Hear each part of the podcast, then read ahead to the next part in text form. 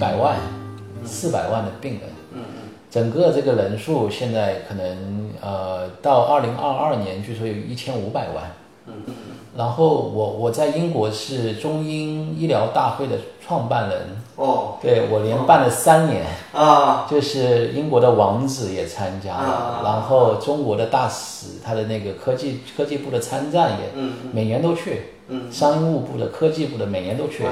我们也有一些新的药物、新的靶点、新的器械。前段时间宁波的华美医院，他们也是大三甲，有一千多张病床，啊他们都去了我们英国，我们都接待他了。他也去我们的剑桥这家医院参观了。嗯呃，我们这个是刚刚女王去开业的，也就是啊一个月不到的时间。我视频到时候发给你。好酷啊！对，你可以发给那个人民医院的主任医生看一下邀请他们去我们这家医院做各种各样的交流啊、访问，就是几天都可以，几个礼拜都可以。我们这边也可以发邀请函，邀请他那边医生过来嘛，对吧？嗯，是的，呃，像呃这样的互访活动，其实我做了蛮多了已经。那如果是去英国看病，医院的医药费还有治疗费用，我们不会代收的，我们会安排病人直接支付给医院，他可以看得很清楚他一共付了多少钱。但是所有的这些过程，我们有一个中介费用。你们这个基因检测的，就是大数据分析是谁在在哪哪里做？这家公司它的数据库是全球最大的，呃，已经使用的癌症药物数据库，全全球有两家，一家是美国纳斯达克上市公司叫 Foundation Medicine，用的这个数据库，还有一家是这家公司剑桥的基因测序公司，啊。中国是没有的。对他们这个基因测序是买了 Illumina 的机器，就是美国的机器，谁都可以买，谁都可以用。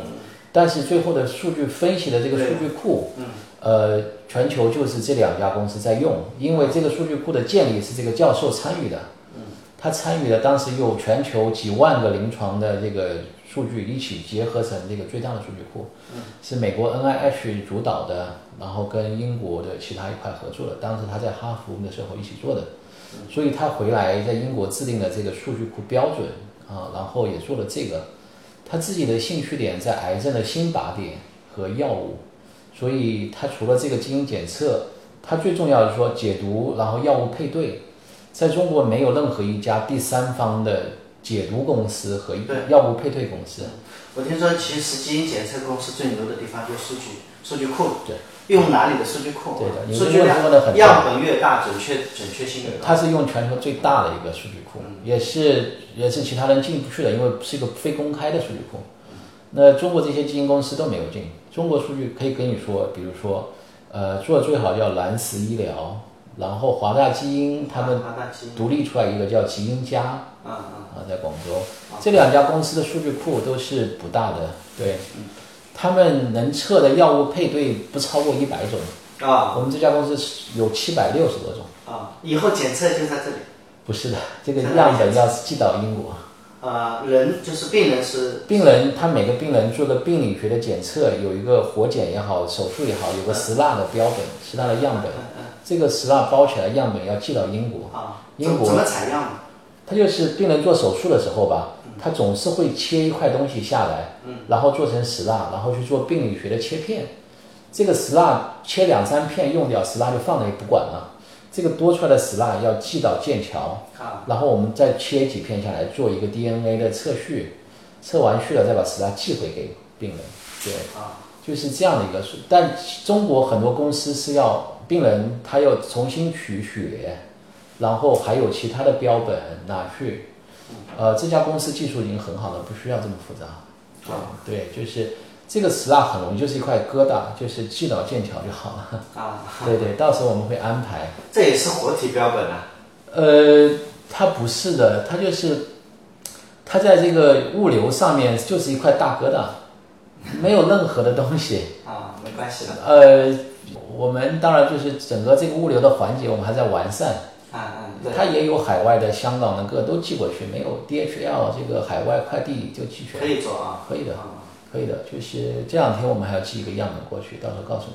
嗯嗯对对对，就是因为这个这个直接配出来就是什么药是病人需要的，嗯，这个就第一步走对了，之后就是很顺利了，嗯病人第一下就用上了靶向药，啊他就不会做受化疗那么大的副作用，啊有很多的好处。啊，这是一个判断他癌症该如何治疗的一个先找到病因一个，很重要的标本。对的，先找到病因，再找到药物，对，对，这是我们这个肿瘤这一块。那这个和诺这一块，其实我们最重要工作，刚才袁院长也说了，实际上是一个全科工作。嗯，我们是照顾在这个附近的外国人。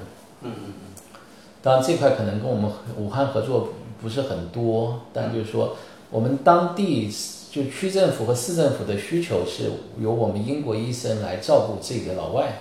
嗯。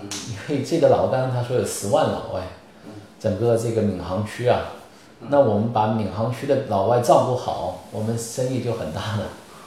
他意思就是说，政府想事情往往都是这样，对的但意思说政府会给我们背书，嗯对，会告诉帮我们做宣传。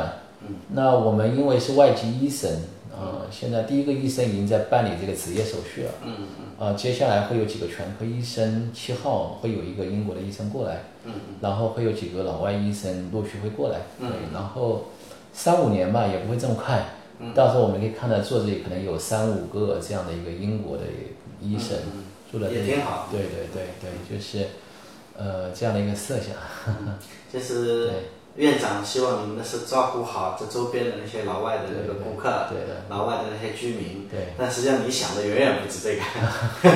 呃，我我们也要满足他们的需求，对，我们要把我们对把我们的工作做好，就是这基础工作，对的对的，呃，因为我们解决了他们的问题，他们就来帮我们。嗯，我是服务那一千万的癌症患者呢，我还是服务十万的老外呢，我当然要多考虑一点，是可以从从商业对对不矛盾一点都不不矛矛盾啊，不管是啊海外就诊啊，嗯。这个在线这个二次诊疗意见啊，很多病人在武汉，我们可以开一个专专线，嗯，他就跟英国医生接上了，把他病历发给我，我发给英国医生，嗯就可以直接告诉他，你这个诊断正不正确，这个用药这个治疗方案我们是怎么想的，跟中国医生比较一下，嗯。这个业务都可以马上做的，嗯，然后医生的培训啊，医医医院医生之间的这样的一个研究的临床的合作呀，嗯嗯。不需要我们这边全科医生到位，这个这个不影响。但如果说要想买英国的药，在这个情况下，我需要病人去英国，但我们这个全科医生都到位了，这条路走通了，可能需要半年的时间。呃，半年才能把药过来。对，就是在病人不出国的情况下，我能药给他，病人如果自己去英国，他可以把药自己带回来吗？呃完全合理合法，零关税，不需要告诉任何人，啊我们开出来给他带回来，他去一次就够了，之后药我也可以给他寄。